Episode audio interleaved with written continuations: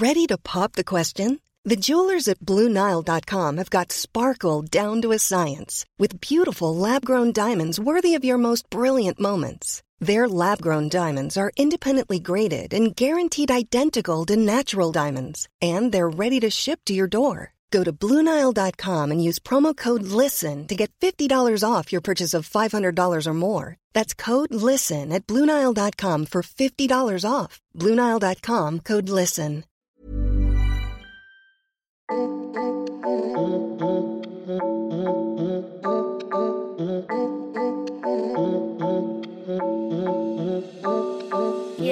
M'as-tu vu Le podcast de cette personne-là qui n'est pas personne. Avant de rentrer dans le vif du sujet, voici un abécédaire du social pour comprendre ce dont on parle. Une lettre, un concept, installez-vous bien, socialisons. Q comme quota. Pour connaître les chiffres qui déterminent l'état des lieux du social en France, il suffit de faire quelques recherches pendant pas très longtemps et auprès de quelques ressources pour voir que les chiffres sont connus et sont édifiants. En France, en 2018, il y a 110 035 nouveaux mineurs qui ont fait l'objet d'une mesure éducative en protection de l'enfance. Parmi ces 110 000 nouveaux mineurs, on compte aussi 17 022 personnes déclarées mineurs non accompagnées, donc des jeunes qui sont venus en France depuis l'étranger sans présence d'autorité parentale sur le territoire français. Encore une fois, en 2018, en France, on compte 306 800 mineurs qui bénéficient d'au moins une prestation ou une mesure relevant du dispositif de la protection de l'enfance. Ce taux représente 21% des mineurs en France. Encore en 2018, 122 mineurs victimes d'infanticide ont été enregistrés par les forces de sécurité, sachant que l'auteur peut être un membre de la famille ou une personne extérieure à la famille mais majoritairement ce sont les parents qui sont auteurs de ces infanticides. En France, on compte en 2020 12 millions de personnes en situation de handicap, dont 80% avec un handicap invisible. Invisible, ça veut dire un handicap qui n'est pas visible à première vue, et ça peut être les conséquences d'un accident, type AVC, traumatisme crânien, mais ça peut être aussi les déficiences sensorielles comme la surdité ou la cécité, et ça peut être aussi un handicap lié à la santé mentale comme le trouble bipolaire, le trouble borderline ou même la dépression. Parmi ces 12 millions de personnes handicapées, 67% déclarent en 2020 éprouver des difficultés dans leur déplacement, à cause des infrastructures qui ne sont pas encore accessibles, des lieux publics qui sont pourvus d'escaliers, de trottoirs, d'obstacles en tout genre, qui empêchent l'accessibilité des personnes en situation de handicap. 361 000, c'est le nombre d'élèves handicapés qui ont fait leur rentrée à l'école en septembre 2019. On sait que cette année a été marquée par la pandémie et par l'usage de technologies qui parfois ne sont pas accessibles pour les personnes en situation de handicap. Aujourd'hui encore, 87% des élèves handicapés sont scolarisés à temps plein.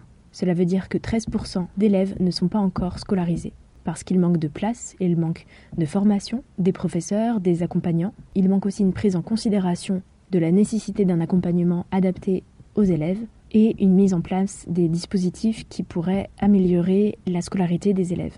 Parce que oui, même s'ils sont scolarisés, cela ne veut pas dire que la scolarisation est adaptée à l'élève.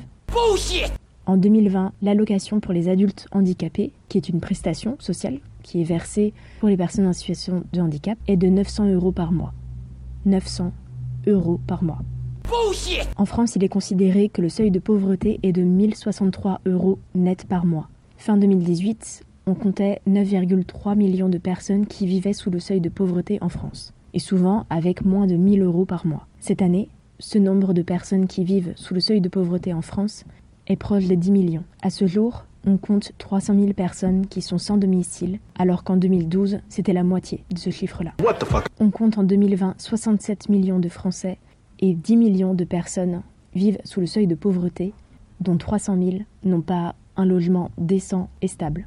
En France, 180 000 personnes vivent dans des centres d'hébergement, 100 000 dans des lieux d'accueil pour demandeurs d'asile et 16 000 dans ce qu'on peut appeler encore des bidonvilles. 38% des sans domicile fixe sont des femmes. Pourquoi est-ce que je vous parle de tous ces chiffres? Ces chiffres, ce sont des personnes derrière qui, malgré des dispositifs sociaux qui tentent de rattraper ces chiffres et de faire qu'ils passent à zéro, Il est nécessaire de pouvoir ouvrir davantage de places, d'allouer davantage de subventions, d'allocations pour les personnes qui sont directement concernées par des problématiques de vulnérabilité, de fragilité et de précarité. Il n'est pas possible d'imaginer encore 2020 avec ce nombre de personnes qui sont mis à part. Là, j'ai parlé des chiffres, mais pourquoi ces chiffres sont aussi présents? C'est qu'il y a encore dans le social une question de quota. Quand on ouvre une structure, on a un agrément pour un certain nombre de personnes. Parce que qui dit place dit nombre de places. Et au même titre que le handicap et la protection de l'enfance sont des compétences du département et l'insertion est une compétence de l'État, il s'agit pour les collectivités territoriales d'ouvrir de nouvelles places, de former de nouvelles personnes, d'engager de nouvelles personnes et d'allouer encore plus de subventions. Par exemple, si on prend le numéro d'urgence 115 géré par le SAMU social, qui devrait allouer chaque nuit des places pour les personnes qui font appel à ce service, mais qui est sans cesse saturé, sans cesse laissant à la rue des personnes qui sont en situation de grande vulnérabilité. Et s'il y a autant d'enfants non scolarisés en France, c'est aussi une question de quota, de nombre d'élèves en situation de handicap qui peuvent être accueillis dans une classe, du nombre d'heures que peuvent faire les auxiliaires de vie scolaire pour accompagner un enfant, mais aussi du nombre de professeurs formés à la langue des signes, formés à l'accueil d'un enfant avec un trouble autistique, ou bien tout simplement un établissement scolaire accessible pour les fauteuils roulants. De plus en plus, le travail social est mis à mal, et tout le domaine du social l'est en même temps, parce qu'aujourd'hui, les structures du social doivent produire des rapports d'activité, doivent produire des projets, pour expliquer en fait pourquoi est-ce que l'État, pourquoi est-ce que le département donne de l'argent. Ces rapports d'activité mettent en avant des statistiques, des chiffres, alors qu'il y a derrière une aide humaine, et c'est là où la qualité du travail social est mise de côté au profit des quotas, au profit de la quantité. Je le répéterai jamais assez, on travaille avec des humains. Les statistiques nous aident à mettre en commun une réalité et la mettre en lumière, mais après il faut de l'action. Il faut plus de place en centre d'hébergement, il faut plus de considération, il faut plus d'écoles inclusives, il faut plus de moyens pour les mesures de la protection de l'enfance. S'il y a bien un domaine dans la protection de l'enfance notamment qui a été touché par cette question de quotas, c'est la prévention spécialisée. On les appelle les éducateurs de rue et il y a encore quelques années, la prévention spécialisée pouvait se garder de ses rapports d'activité et pouvait se garder de parler de chiffres parce que c'est un domaine vraiment spécifique, beaucoup plus flottant et qui va travailler encore davantage sur la relation et sur le lien avec des jeunes. C'est la prévention spécialisée, ce sont les éducateurs de rue et rue et prévention, ben, c'est la prochaine lettre. Merci d'avoir écouté cet épisode de M'as-tu vu, le podcast de cette personne-là qui n'est pas personne. Je suis Alice Sévin, créatrice de ce podcast. Retrouvez-moi sur ma page Insta, m'as-tu vu.podcast. À très vite.